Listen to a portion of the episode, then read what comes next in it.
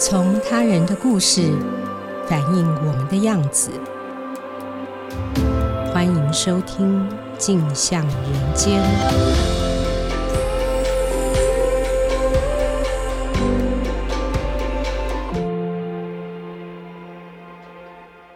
各位听众，大家好，欢迎收听由静好听与静周刊共同制作播出的节目《镜像人间》。我是节目主持人景华。今天节目很特别哦，我们不是要谈记者采访报道的议题或人物，我们打算让收听这个节目或长期观看人物组报道的读者，有机会更了解我们是谁，我们是怎么成为一个记者的。嗯，我想我们姑且就可以称这个新单元为“记者心内话”吧。希望大家收听之后有任何意见，也能留言让我们知道。今天第一个要来和我们分享他的心内话的人是《镜周刊》人物组记者李正豪。正豪，请先和听众朋友打声招呼。Hello，大家好。嗯，正豪在人物组算是一个新手记者。呃，《镜周刊》人物组是他第一个记者工作。可是，如果你喜欢文学，尤其是喜欢阅读新诗的朋友，也许你会听过呃一个笔名叫做湖南虫。这就是正好的笔名，他得过林荣三文学奖、时报文学奖，也出版过两本散文集、两本诗集哦。嗯，正好，你要不要简单介绍你到底写过哪几本书啊？啊，其实就是刚才讲的那四本。嗯、对，我第一本书是《昨天是世界末日》，对，它其实就是每个作家都会很想要毁灭的第一本书，就是少作，就以前参加文学奖的时候的一些累积。然后到了第二本书，就是应该算是比较有名的作品吧，叫《一起移动》，它是跟逗点文创合作的，然后也是我觉得目前销量最好的一本书。那后续就又散文新诗的方式，后来又出了呃散文集《小朋友》，它是全部讲我小时候看卡通的一些故事，然后也稍微讲了一下我自己这一代跟上一代的一些可能家庭的故事这样子。然后最后又出了一本诗集，叫做《最靠近黑洞的星星》。嗯，对。事实上哦，除了正好，人物组还有好几位同时具有作家身份的记者。但是，我想先破除各位一个迷思哦，人物记者不是文笔好就可以入门的。关于这一点，我想正好一定有很多经验谈可以来分享。来，正好，你到人物组工作之前，你做过哪些工作？这些工作你觉得对你后来的记者工作有任何的帮助吗？我其实一退伍就进了出版社，嗯，那很特别是是一间编佛经的出版社啊，佛经，对，就是因为我其实是呃气管出身的。可是我从大学大概三年级开始就很清楚自己以后绝对不会做相关的工作。嗯，我几乎所有的同学跟学长姐现在都当到银行乡里了，嗯，然后或者是可能跑业务也已经跑了好几年，就是薪水都比我还高。嗯，可是我很清楚知道我不是那种很可以出去跟人家应对的人，所以我就很想要从事文字工作。那其实也就是因为一些文学奖的经历，后来让一家出版社的老板愿意破格录取我。嗯，他说，你要做的事情除了编书之外，你要每天来听我分享一个佛经的小故事，然后帮我写书。嗯，对，然后我每天就非常痛苦的，很害怕去听他讲故事，因为都是一些很鸡汤的的故事这样子。嗯，所以后来我就待了一年，稍微有了经验，我就赶快赶快跑了。然后后来就是流连在呃出版社，就是比方说我去的。很常帮艺人出书的出版社，一间叫凯特的出版社。那时候最重要工作就是跟艺人出国去玩，然后回来一个月内就要生出一本书，所以有蛮多个艺人都幕后操刀的人都是我这样子。哦、对对对，是影子写手。对其实就是影子写手。嗯、然后也有一个其实是一个日本籍的模特儿，嗯，那个就会。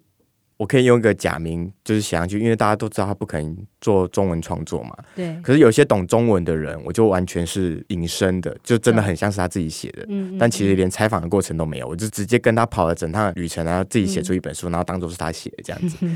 嗯、然后后来就进了时报出版，那其实是对我来说很重要的一间公司，因为我对出版编辑所有的概念养成，几乎都是在那间公司培养出来的。嗯。对，包括当一个编辑，其实应该要有，比方说。选书的能力，嗯，然后挑选美编的能力，写文案的能力，然后你要怎么样把一本书好好的推广出去？嗯，我觉得以前真的都还是老板都还是比较看重我，比方说得过一些文学奖，所以对我的期待都还是比较在写作这方面。对，那后来到出版社之后，就真的开始，虽然是第三间出版社，可是真的很像新的一样，你就从头学起。嗯，然后后来就陆续做了大概，我觉得大概有七八年左右吧。哦，蛮长一段时间。然后觉得有一点点的，嗯，我不知道，我不晓得算不算疲态，嗯，但是你真的就有觉得好像一直在做重复的事情，所以后来我就想要做一点不一样的，我觉得就是累积。不同的编辑的经验吧，嗯，所以我去国语日报当小朋友的报纸的编辑，嗯，然后去自由时报的自由评论网当国际新闻的编辑，嗯，对，那一年就发生了很多，比方说蔡英文第一次当选，然后川普也当选了，嗯，然后还有南海争议，其实同婚在那一年也也有各种的的辩论，我记得公听会就是在那一年办的，所以我在那边也处理了很多新闻相关的工作，嗯，然后就在我。觉得好像所有的大事都告一段落，然后开始进入一种好像不晓得接下来还能再做什么的时候，我就接到了你的电话。对，有一天呃出去买中餐的时候，然后就电话就响，然后就停车接，然后那个人就说：“哎、欸，我是《镜周刊》人物副总编辑，嗯，对，那我想要找你来面试看看这样子。嗯”对对对对，那是二零一六年。对对对啊，对，差不多。我是十二月底到职的。嗯。那时候因为呃，二零一六年本刊创刊哦，但是我们创刊的时间非常赶，那人物组呢正好又是社方非常重视的一组，所以我到处请人推荐适合的人选。那正好呢就在某位主编的推荐下，呃，和我见了面。我印象很深刻，我第一次见到你的那一天，除了讶异哦，原来湖南从好年轻哦，因为正好长了一张娃娃脸。另外一个印象很深刻的事情是你一直发抖。你为什么一直发抖啊？对，我就是我就是一个跟陌生人讲话会会紧张的人。嗯，我一直到现在报题目的时候，有时候都还会发抖。嗯，对，你就完全可以理解，我根本就不可能去拉保险或者去当银行业务。嗯，对对对，所以我觉得我隐身在文字后面，真的会让我有一种安全感啦。嗯，对。可是那时候我可能没有特别意识到自己在发抖，但我大概知道自己可能无望了这样子。对，所以我后来其实蛮讶异，人物组竟然这么大胆，就愿意给我机会，我自己觉得蛮讶异的。可是采访工作也是一个与人接触的。工作，所以即使不是拉业务的这种接触，你还是要跟别人建立一种很快速的亲密感，然后取得他的信任，让他愿意在你的面前掏心掏肺，把他最深处的故事告诉你。那这一点与人 距离，然后会让你发抖这件事情，在采访上有没有让你吃过一些苦头啊？我目前真的跟受访者聊天，然后被。对方察觉到你一直在抖，好像真的就只有一次，而且还是最近的一次采访。Oh. 对对对，就是还没有出刊的，我觉得大家可以期待一下这样子。对对对，但是之前我不晓得，可能也是因为你会做蛮足的功课，就是人物组的要求其实蛮严格的，嗯，所以你不会一直处于一种很紧张，好像怕接不到对方抛出来的梗。所以好像你功课已经做足了。嗯，好像对方讲什么我都听得懂，然后也知道接下来要问什么，嗯、我就觉得好像采访上倒没有因为发抖这件事而吃过什么太多的苦头这样子。嗯，刚刚他说人物组啊，必须要求做很多功课，的确哦，人物组的要求其实是蛮严格的。业界很有名，就是这边有非常多的退稿和改稿。你来之前知道这件事吗？然后来这边之后。让你退稿跟改稿最多次的是哪一篇？让你最挫折的是哪一个稿子？我来之前其实已经在人物组做了一段时间的一个同事碰过几次面。哦，对，那时候我还没有接到那通电话，我也不觉得自己有一天有这个机会可以进来人物组工作。可他就不断的跟我讲说，真的没有你想象的那么容易，因为他也是个写作者。哦，对，我们平常可能在写自己的文章，或者是做一些呃文学杂志的采访的时候。他觉得那个状况是完全不同的。那时候他就大概给我这样的一个印象，然后直到我接到这个电话之后，我也跟他聊，他就发出了极大的担忧：你真的撑得下去吗？你要想清楚。嗯。那后来之后，其实我第一篇的采访，我都还觉得非常非常顺利。我觉得整个交稿的过程都是很快速的，然后就过关了这样子。然后直到大概半年后吧，那时候我觉得有点像是第一次面对一个很大的挑战，就是有一天。景华就直接走到我身边说：“去联络琼瑶，因为那时候他跟平家有一些风波。嗯，其实光是找他这件事就已经费了非常非常大的功夫。就是我还联络了以前在自由时报的人，有个记者真的采访到他，我就想要跟他问电话。嗯，他就说怎么可能可以给你？我们是敌对媒体，对对。所以后来真的是透过各种方法，然后找出版社什么，然后终于联络上了。那他其实讲的很直接，我不给拍照。”然后我只给你半个小时，然后你要给我提纲，而且你只能问提纲里面的问题。嗯，可是那时候人物组也并不是没有人遇过类似的状况。对，我觉得那那不是一个我可以拒绝的理由，所以我就还是去了。那当然。整个采访状况就很差，因为他只愿意讲他想讲的事情。嗯，可是他其实是一个有很多故事的人嘛，他脸书很精彩，那那段那段时间，然后他又有写过类似自传的书。对，那其实后来我还是以我自己采访的内容为主写了一篇。我记得印象很深刻是，大概被退稿了。四五次吧，然后其中一次你的回信就直接讲说，你现在就是带我们看到他楼家门楼下的场景，你要带领读者进入他的客厅甚至卧室，嗯、就是讲这样一个形容词，嗯，所以我就知道说我可能要回头看他每一篇脸书，哦、然后也会有些技巧，比方说你要让我们知道他跟评价有这些风波这段时间。在多短的时间内写了多少字，嗯，那都是可以帮助我们认识他的一些方式。对，那你就知道说，你没有办法在很完整的充足采访时间，还是有很多侧面的资料是可以辅助你的。对对对，所以那时候就大概知道说，其实还是有很多要学，然后以及可以在精进的部分。嗯嗯嗯嗯，我常常提醒记者，你要么不是花百分之八十的力气去想好你的主题，找到好的切入点。而且好好的准备采访，最后呢，你可能就会花百分之八十的力气去改稿。很多稿子改不出来，绝对不是因为文笔，其实往往就是在采访不够扎实，没有找到完整的脉络。我自己的观察呢，正好从一个文笔很好的作者，到真的会思索主题，找到这个社会中值得探索的大议题，而且主动规划采访方向，是在龙发堂那个专题。哦，那个采访，嗯、那个采访，你有没有一些可以分享的经验？那采访就就是很惊人啊！我记得我们第一次在开会讨论要做这个题目的时候，是有三个同事要一起做。嗯，对，是一个大家都很感兴趣的。对，我们就是呃规划了三个部分，一个是官方的态度，然后一个就是龙发堂经营的人，嗯、然后另外一个就是龙发堂的病患的家属，嗯、我们就兵分三路去做联系，这样子。那我记得我第一次跟某个同事。就是去龙发堂的时候，我们跟师傅聊天，我们就发现整个聊天状况真的太差了。呃，有各种的回避跟我不敢说是谎言，但是你会知道他其实并没有真的坦诚的跟你讲。嗯，那我知道状况是同事还有其他的专题要忙。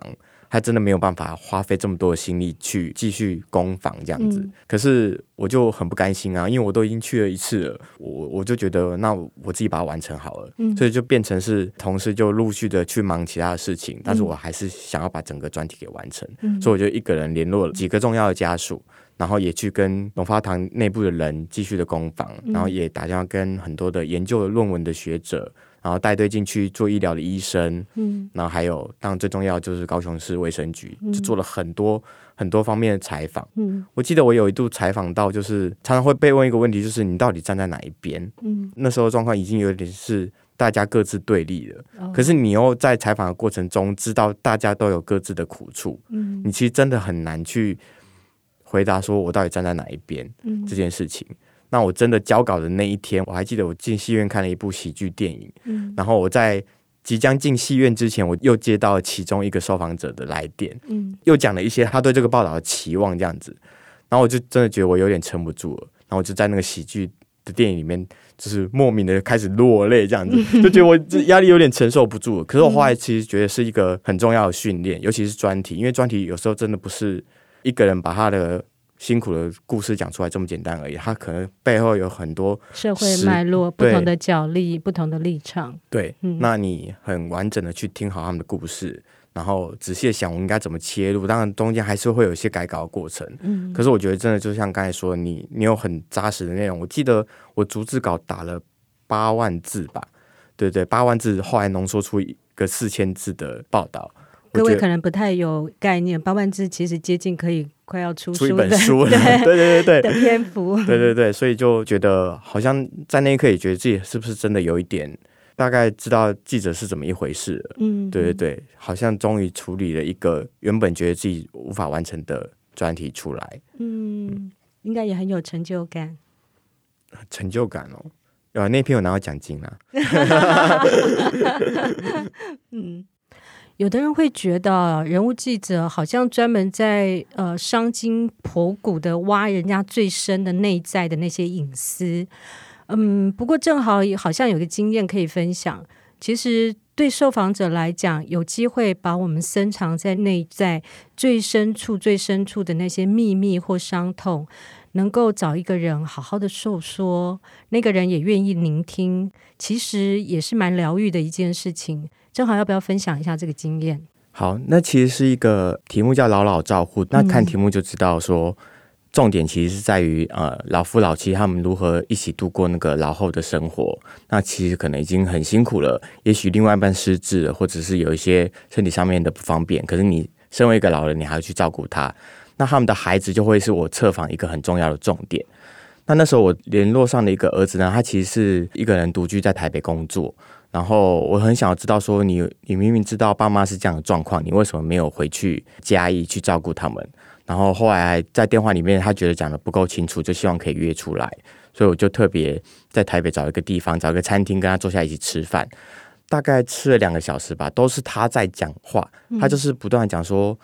他一开始接到我的电话，其实很害怕，他觉得我们是不是要指责他不孝？可他其实讲的很明白，是我如果不趁我还能工作的时候，在台北多存一点钱。当爸爸或妈妈其中一个人过世了，没有再能够彼此照顾的时候，他就必须要回去嘉义，所以他只能趁这个时候在台北工作。嗯，然后也一度把爸妈接到台北来，呃，可是因为爸爸失智，可能就会在路上乱跑啊，然后一度好像还出了车祸，就讲到非常非常沉重的内容，然后。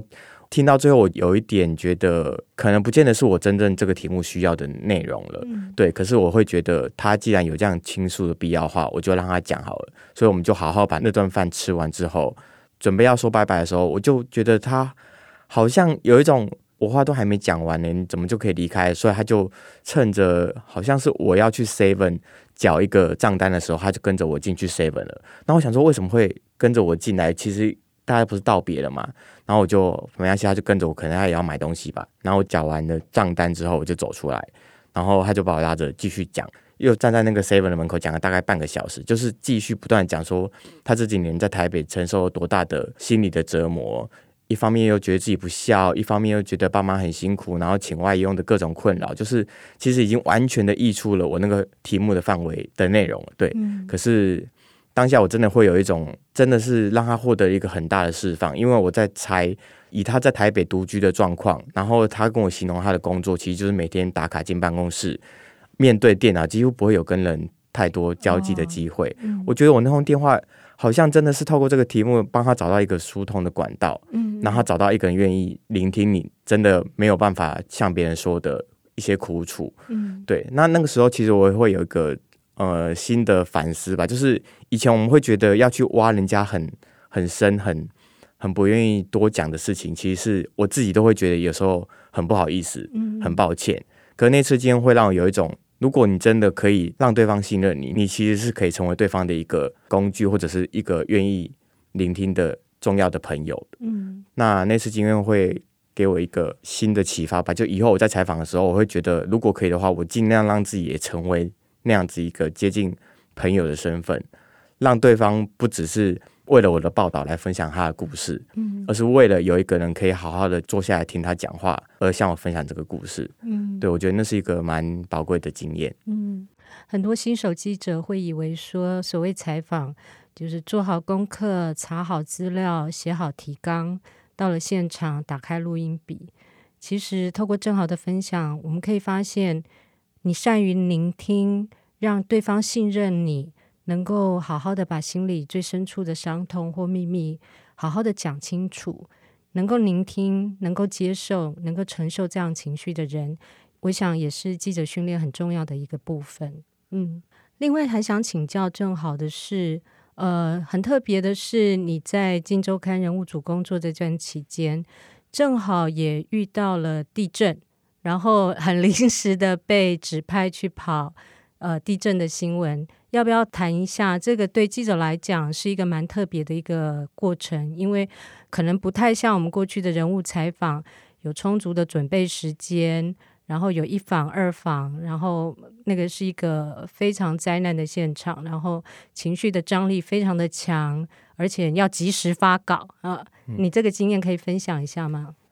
好，我记得那是二零一八年的时候，然后已经快过年了。那天晚上其实台北也很有感，就是那个地震。然后隔天我都还在睡觉的时候，我就接到了景华的电话，说你人手有点不足，你愿不愿意现在马上赶去华联？一个小时内就要马上到台北车站。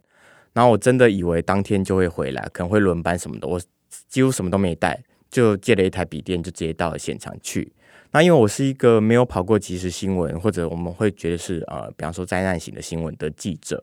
所以我其实有一点真的是没有什么心理准备，我去了就跟着大家一起跑去灾难的现场，倒塌的大楼，然后后来就知道说很多媒体跑去医院了，因为有一个生还者已经被救出来了，经过简单的呃医治，他可能会出来接受联访，所以我也跟着去了医院。然后我印象很深刻是，那时候我其实一直在关心一个已经确定过世的三十六岁叫做周志轩的罹难者。我就在所有的媒体在联访的时候问了说：“哎，那昨天晚上你们都还受困在里面的时候，你有没有跟周志轩一起有一些互相打气什么的？”那当下其实我有一点觉得自己是不是对杂志媒体来说，我觉得比较可惜的一个问题就是。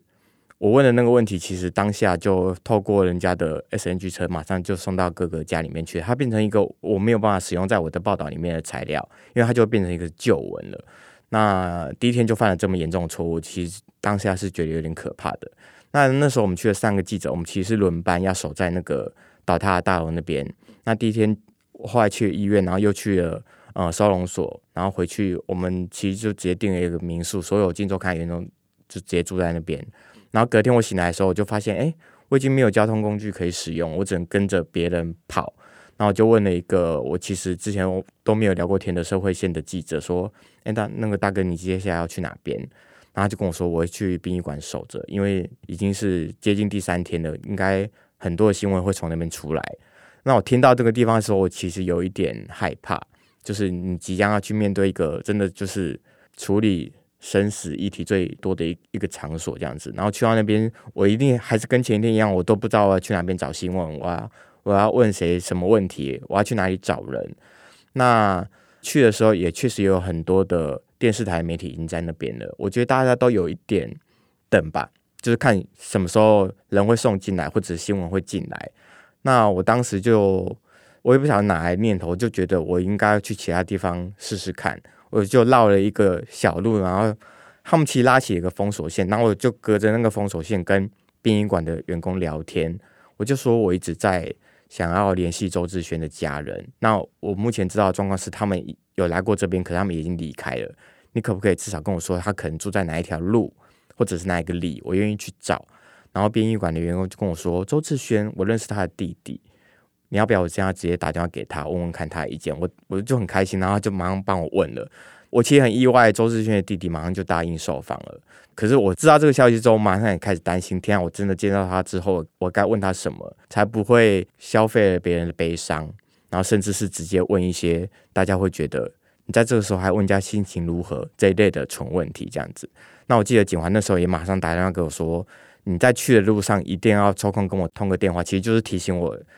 不能问一些太夸张的蠢问题，然后实际见到之后，我们就在他的棺材旁边受访，周世轩的妈妈跟周世轩的弟弟一起采访，这样子。那弟弟的部分就跟我们分享了比较多，他跟哥哥一些聊天的过程，包括哥哥还跟他说，他尾牙如果抽中了大奖的电视的话，他要把电视卖掉，然后买一台 PS，大家一起玩什么的。对，然后他讲到这个地方的时候，他就。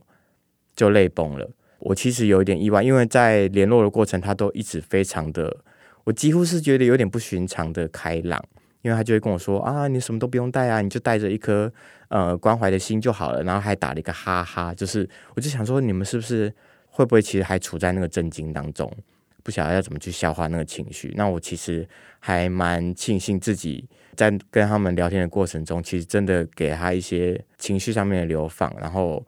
他可能也不会真的在那个时候可以开始去回想说，哎，这个哥哥其实在我生命中留下过什么痕迹？那因为你到人家家里去拜访的时候，其实你知道那是一个很严肃，然后很很低气压的环境，其实大家都有点不晓得要怎么样马上面对这件事情，对，然后其实也很安静什么的。虽然我一开始很担心你会不会打扰人家，就还好，其实比方说景华有提醒我可以问什么什么不能问，然后在当下沟通的过程中，我觉得他们也好像慢慢的就透过这些分享，然后去正视了这个亲人已经过世的事实，那至少我们还可以继续记得他美好的部分，这样子。记者呢，其实必须比一般人更了解一般人的生活、一般人的想法，而且要有一种能力，你能够用他人的角度去看这个世界。比起文笔，我在挑选记者时，最重视的是他有没有丰富的生命经验，有没有敏锐的感受能力。尤其是人物记者，你去采访的时候，你能获得的东西有多丰富，其实往往取决于你自己能带给受访者多少东西。你能看一个人看得有多深，往往也来自于你能看自己的生命看得有多深。正好除了有很好的文笔，其实自己的生命也经历过一些波折。嗯嗯，尤其呃，你的家族是一个蛮特别的家族，嗯嗯，原生家庭，你愿意跟大家分享自己的这个生命经验，然后你觉得这些东西对你的养成，对你在做人物记者上，是不是也提供了一些养分？嗯。好，其实今天知道要录这些内容之前，我还去查了一下我自己的脸书，就是我就发现我二零一二年的时候，就在扫墓的时候，发现家族的一个不算是秘密，但是就是蛮复杂的一个盘枝错节的状况。对，就是我父亲的奶奶，其实是当时是地方上的一个望族，可是他没有兄弟，所以他们就呃入赘了一个姓刘的男子进入李家。然后来传宗接代这样子，所以如果按照父系的系统来说的话，我其实应该姓刘而不是姓李。嗯。那这些事情其实我小时候有稍微听过，可是每次扫墓的时候呢，都会有一家姓吴的人跟我们扫同一个墓，有时候可能是我们先，有时候可能是他们先。那有一年我们就真的碰到，就是二零一二年的时候。那既然碰到，我就希望当下把这些事情搞清楚，才知道我父亲的奶奶。在入赘了一个姓刘的人来为自己传宗接代之外，他还外遇了一个姓吴的男子，然后产下了孩子之后，他就把那个孩子用领养的名义接回来李家，并且保留了他真正的父姓。所以其实很复杂的一些嗯、呃、前尘往事吧。我自己比较有体会，其实没有到那么久以前的事情，是我自己的父辈。嗯，其实因为后来家族没落，我自己知道状况是大家都过得蛮辛苦的。比方说，我小时候只要要开学，我妈就要去标会，就是小孩子都可以明显感受到大人的那些压力。我记得印象很深刻的是，有一次我真的只是呃放学的时候忘了把书包带回家，这当然还是蛮扯的，就是放学然后你把书包放在学校，可我回家之后，我妈就说你的书包去哪了？啊，我就说我忘记了，我放在学校，然后我妈就。赏我巴掌，就是你就完全知道说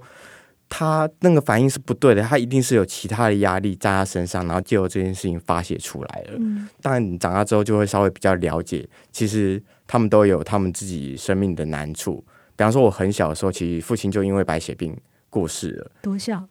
呃，还没有幼稚园的时候，哦、对我都还很印象很深刻是，是呃那时候可能对死亡还没有什么太深刻的概念。可是我爸爸就把我叫到床边，然后叫我摸他的脉搏，然后就说：“你看是不是动得非常非常非常快这样子？”然后我都对那个印象非常非常深刻。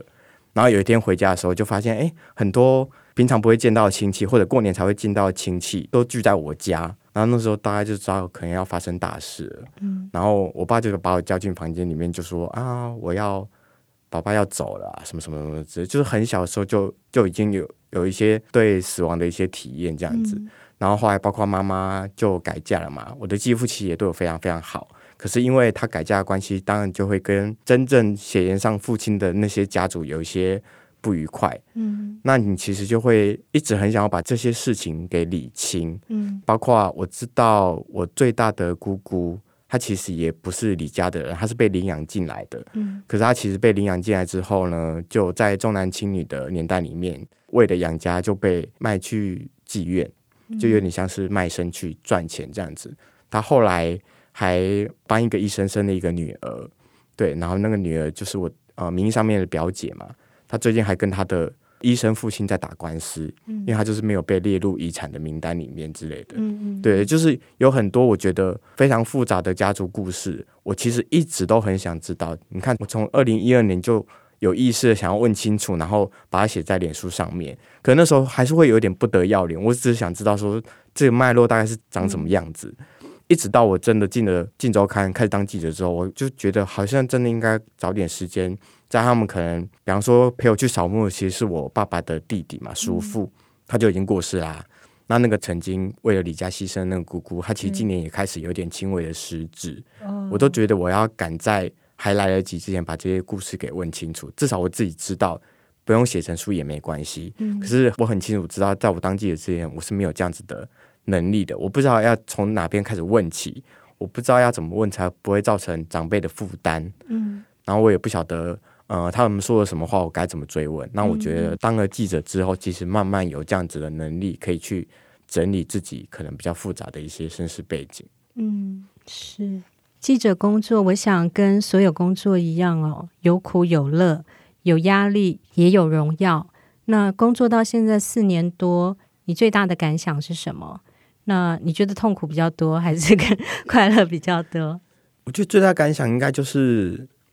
会知道没有结束学习的一天。嗯嗯，就好像比方说，我在写完《龙发堂》之后，我记得下一个专题就是老老照护，哦、它其实也是一个我自己觉得花了很多心思，然后其实读者的回馈也还不错的一个报道。嗯，你真的会有一种错觉，是我是不是已经完全得到那个要领了？然后接下来可能就会比较没有什么太大的问题之类的。嗯嗯。可是你知道，尤其是人物组的记者，嗯、呃，我以前都会在年末的时候把整年人物组的所有报道做成一个总整理，哦、你就知道我们的守备范围之广，就各种领域、各种阶层人都会访到。对。所以真的不是说你可以处理好龙发堂，你可以处理好老老照护，你就可以处理好所有议题的。嗯，嗯。所以每面对一个新的人、新的题目，你都还是重新做功课，然后重新去。去思考我要怎么样把这个东西呈现好，然后还是会有挫折，还是会被退稿，还是会有不够完美的地方。我觉得最大的感触真的就是，这是一个没有所谓哦，我已经功夫学成了的一天的工作。嗯、像编辑，其实你可能做了两年之后，那些所有的流程你大概都已经不会再犯错，嗯、你知道什么时候要做什么事，什么样的题材要找什么样的设计，什么插画什么，我觉得那那是有。至少接近学成的一天，嗯，但记者没有，我觉得最大感触是这个。嗯、那你说快乐跟痛苦哪个比较多？我觉得大概一半一半吧。嗯，我觉得最痛苦的倒不是真的要改稿这件事情，嗯，是你交出稿子之后，等待主管回复的时候，我觉得那是最煎熬的时候。对，前阵子我才跟另外一个同事聊到，我们最害怕其实都是这个时刻，嗯，因为你永远不晓得你交出去的稿子到底会不会。符合公司的标准，嗯，因为我觉得公司的标准针对不同的人、不同的题目、不同的时间下，其实还是会有所调整，嗯嗯，他不会用采访白先勇的标准去觉得你也要把呃龙发堂的故事交代清楚，嗯，比方说我有有一度我会觉得你就是把这个人的生命故事完整的交代好就好了，嗯，但有时候处理专题并不是这样子的，或者这个专题跟那个专题可能又不一样。对，我就觉得它就是一条一直在学习的路。嗯，那最快乐的当然就是有时候你可以采访到你自己都非常崇拜跟喜欢的人。哦，有这个经验吗？有，就是刚才提到还没有出刊的，对对对，嗯、包括还还有就是呃，像我采访过动社的执行长朱振宏。哦，对我在采访他之前也是也是完全不认识他，那就是在茫茫的人海中找题目的时候被介绍了这么一个人选，然后去联络他去采访他。然后后来，其实我们也有点像是变成朋友。嗯、就是我我去动社拜访的时候，他会从会议中抽身，特地来跟我打声招呼。嗯，对对。那我觉得那也是当人物记者很大的收获跟很大的一个，该说是快乐嘛。就是你可以认识很多你可能原本生命经验里根本不可能遇到的人。嗯，然后你的眼界也更开阔，然后更知道这个世界上真的有很多不一样的人，嗯、而不是你以为的那个样子。嗯嗯，没错。不知道大家会不会好奇，记者李正豪，呃，如果换成另外一个角色，作为诗人胡南从，又是一个什么样子呢？我想就让大家直接来听他的诗吧。正好为我们分享一首你想分享给听众朋友们的诗。好，这首诗叫做《偷偷移动》，它只有六句，所以我觉得很适合分享。那我就直接念了：偷偷移动。怎样才能完全不着痕迹写些关于你的事？一切都来不及了。我的心再苦，也已经沾满了蜂蜜，爬满了蚂蚁。听了正好今天的分享，我想大家应该也可以同意，写诗、写散文的湖南虫，经过四年多的历练，已经进化成记者李正豪。恭喜正豪，他的专题撕不掉的杀人标签，副标题是我们曾被误认为凶案嫌犯，得到了二零二零年的平冤新闻奖。另一个专题《无奇的归期》，副标题是“香港流亡世代在台湾”，也入围了台湾新闻界最重要的卓越新闻奖。这是台湾新闻界的最高荣誉，非常非常难得。嗯，这是我们第一次制作记者心内话这个单元，不知道大家喜欢吗？有没有什么样的建议？你有任何想法，一定要让我们知道哦。谢谢大家今天的收听，有兴趣了解更多的听众。欢迎锁定由静好听与静周刊共同制作播出的《镜像人间》，我们下次见。想听爱听，就在静好听。